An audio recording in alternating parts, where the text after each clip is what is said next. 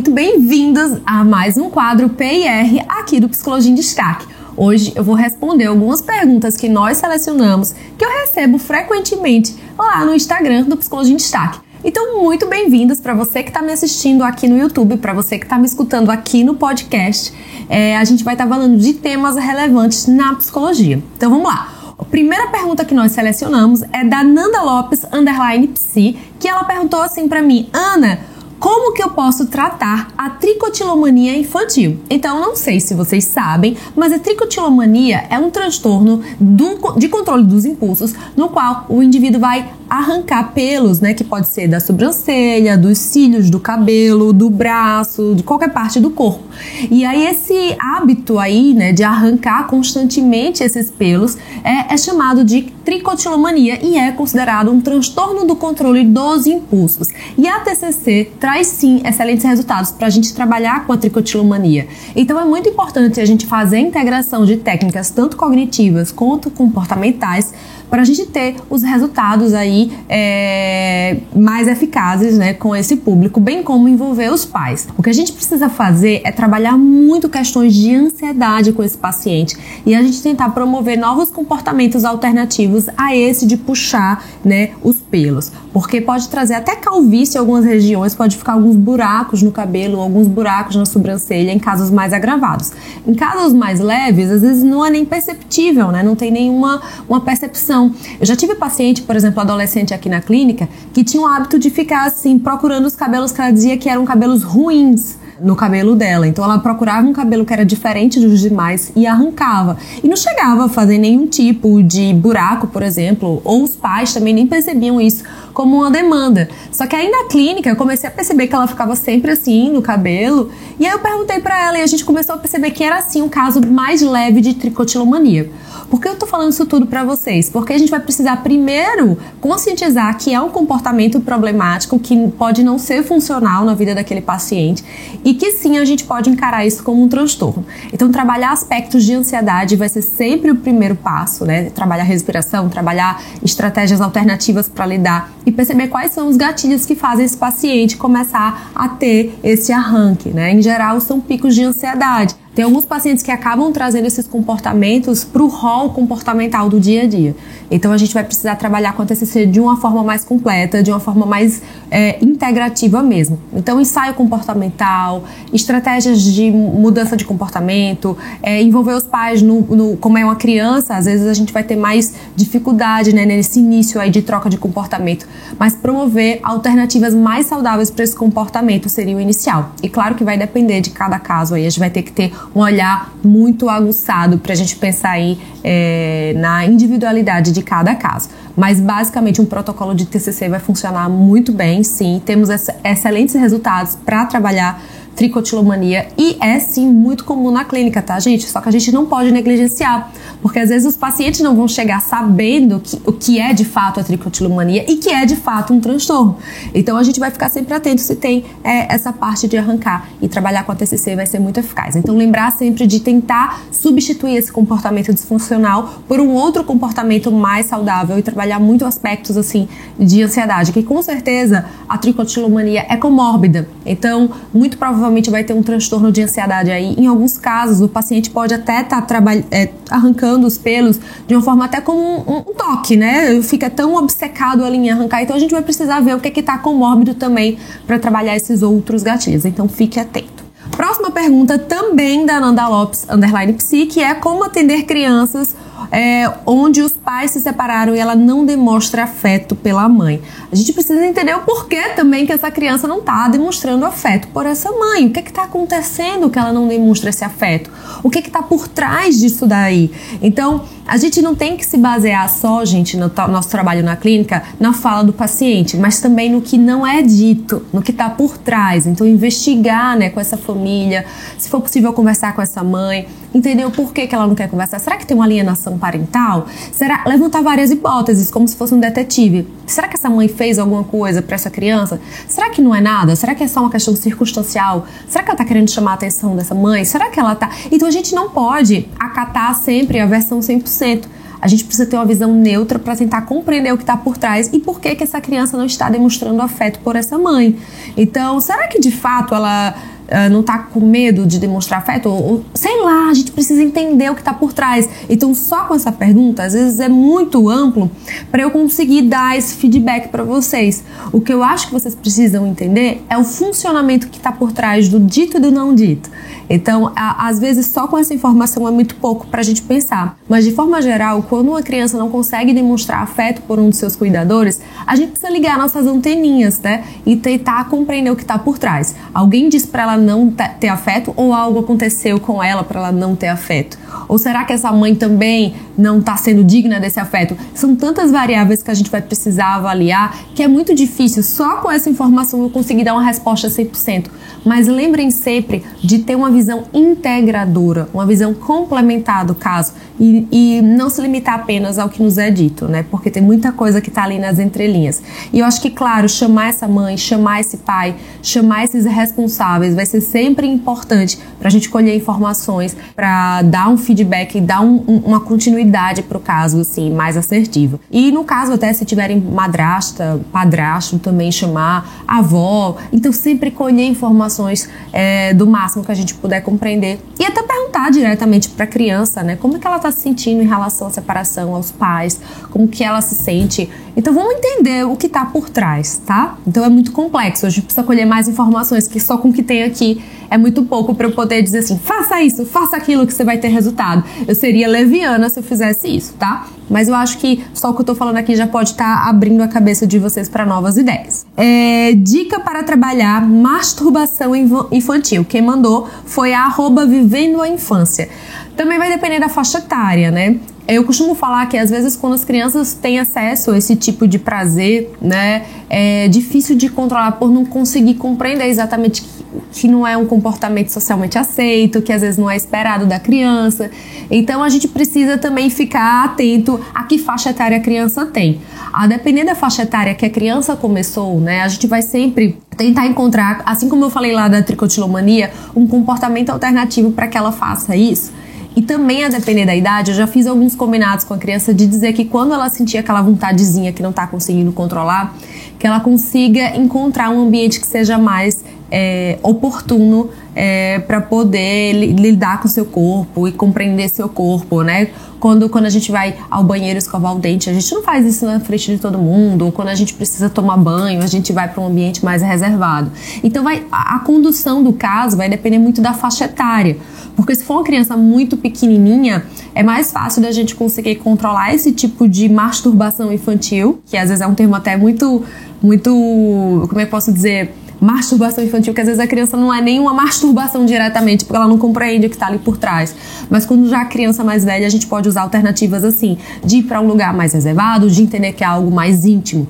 Mas quando a gente fala de uma criança muito pequena, a gente pode pensar que é, ela pode ter descoberto ali aquele prazer e não saber formas alternativas de lidar. E é muito comum a gente receber na clínica. Então, da gente pensar é, o que está sendo ali também gatilho para ela fazer aquilo, como foi que ela aprendeu, como foi que ela descobriu muito importante a gente descobrir o que está por trás ali também, para a gente poder é, ser mais acurado na nossa orientação. Mas em crianças mais velhas eu falaria isso, né? Da gente começar a compreender que é algo íntimo. E crianças menorzinhas a gente pensaria em uma substituição de comportamento, mas aí vai depender da idade para a gente poder determinar como, como vamos conduzir, certo? É, qualquer dúvida também vocês vão deixando aqui para mim que a gente vai conversando mais sobre isso. Psicóloga underline Mônica Ardigo me mandou uma pergunta que é: crianças em luto, uma criança em luto que falou que quer se matar com faca ou pular de algum lugar alto, mas disse que não faria isso, mas falou sobre isso.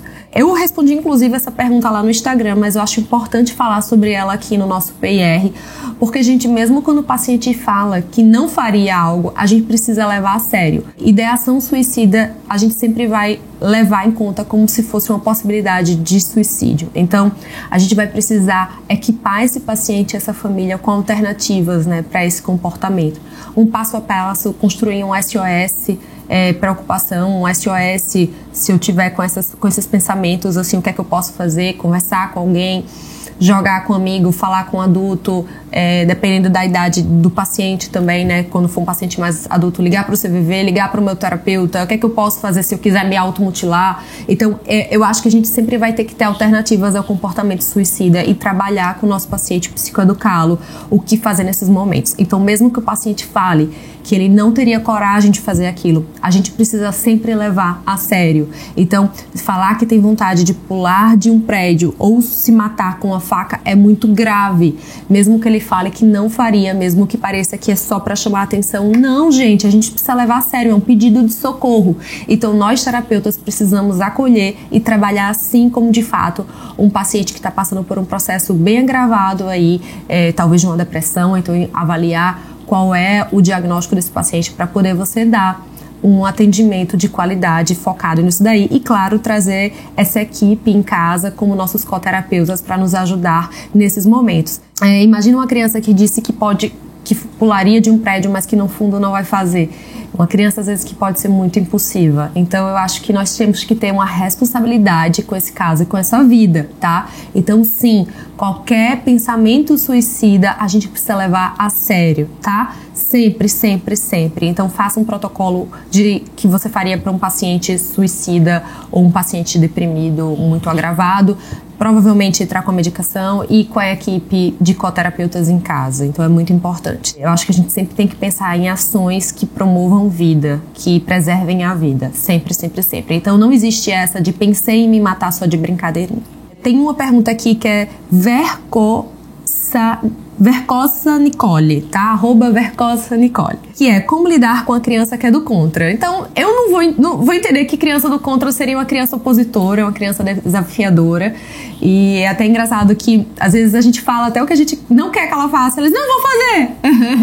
então, eu acho que é muito importante a gente pensar em tratar mesmo como uma criança opositora, desafiadora. É muito importante estar integrado com todos os ambientes que essa criança faz parte, escola, casa, avós, é, regras muito bem é, delimitadas, limites muito bem estabelecidos e pais também psicoeducados. Então não adianta a gente pensar em pais que são muito permissivos com crianças muito opositoras. Então eles vão ter que encontrar ali um meio termo também de comunicação. Então a gente precisa também trazer essa família, porque não adianta a gente trabalhar com criança opositora só aqui no setting se os pais e a escola também não estão falando a mesma linguagem que a gente. Então limites são sempre muito importantes, limites que estejam bem estabelecidos e que a criança compreenda também qual o papel de cada um naquela casa, né? Que ela é uma criança e que ela tem uma função ali e que ela tem um papel ali a exercer e que ela não pode pode querer tomar o papel daqueles pais para decidir tudo. Então, essa criança que é do contra, eu vou levar em conta como se fosse uma criança opositora. Então, acho que eu caminharia mais ou menos por aí. Uma pergunta da Beatriz é, CQV foi sobre recursos para trabalhar o medo e eu inclusive respondi e separei alguns recursos aqui para mostrar para vocês. Eu gosto muito desse livrinho aqui. Não tenho muito medo do escuro, certo?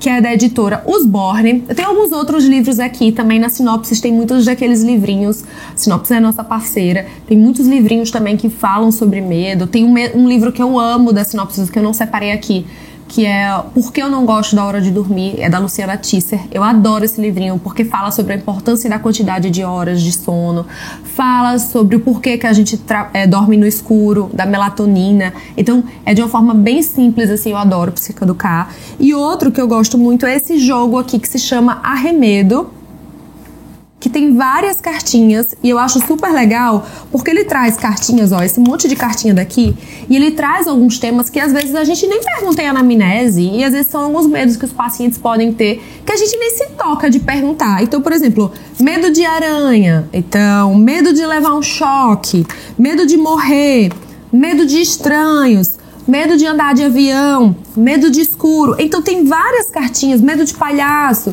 com vários medos e alguns que às vezes até os pais esquecem de nos falar que poderia ser um medo problema, tipo medo de cachorro. Às vezes os pais não buscam a gente para trabalhar isso na terapia. Então a gente vai ver também com o paciente o grau de medo. O que é que eu faço? Eu geralmente não jogo como ele fala. Eu vou mostrando as cartinhas pro meu paciente e pergunto: "Você tem medo disso? Sim ou não? Sim ou não?". E aí eu depois olho a pilha de tudo que ele disse que tem medo e eu vou vendo com ele o que é que dá mais medo e o quanto que esse medo, né, acaba também impactando aí no dia a dia dele e aí eu faço uma seleção dos top 5 medos, digamos assim. E eu vou entendendo se a criança é mais medrosa, mais corajosa. Então eu acho bem legal esses recursos e eu amo o arremedo, por isso que eu trouxe para vocês. Combinado? Vamos para mais uma pergunta e última pergunta do nosso vídeo de hoje de PIR, que é da Jéssica Veloso R. Ela perguntou sobre medo de dormir sozinho, sozinho, como trabalhar com a criança de 11 anos. Então, em geral, gente, com criança de 11 anos, é, e qual, qualquer criança, na verdade, que tem medo de dormir sozinho, eu gosto da gente é, fazendo é, uma dessensibilização aos poucos, né? Então, gradativamente, a gente trabalhando para que, que essa, criança se sinta confortável de dormir só. Então, se ela hoje dorme nos, no quarto dos pais, é, eu peço sempre que, que um desses responsáveis se mude para o quarto da criança para ela ir se acostumando a dormir no quarto dela. Então, depois que a criança estiver lá acostumada a dormir no quarto dela com o responsável, que o responsável faça ela dormir até metade e, e até metade da noite saia para que ela acorde sozinha no quarto. E aí, aos poucos, até habituar ela a de fato dormir sozinha. Claro que não é tão simples como eu tô falando para vocês, envolve todo um trabalho de TCC por trás, mas seria utilizar a técnica de exposição, bem como de desconstruir os pensamentos é, disfuncionais que tem a respeito do escuro e de dormir sozinho, que é o caso aqui da pergunta. Falei bem direto, gente, aqui são ideias para vocês ampliarem o olhar clínico de vocês. Espero que vocês tenham gostado do nosso PIR de hoje. E se você quer ter a sua pergunta aqui no PIR, é só responder as nossas caixinhas de pergunta lá no Instagram ou deixar a sua pergunta aqui no nosso YouTube ou me mandar no direct do Instagram. E se você está me ouvindo no podcast, gente, pode mandar também um e-mail para contato Enfim, é só nos achar através de um do no dos nossos canais. E para você que não conhece conhece todas as nossas plataformas. Você pode se inscrever no nosso canal do YouTube, pode ficar de olho aqui no nosso podcast, no nosso Instagram, que a gente sempre compartilha conteúdo de qualidade na psicologia. Um beijo e até o próximo vídeo.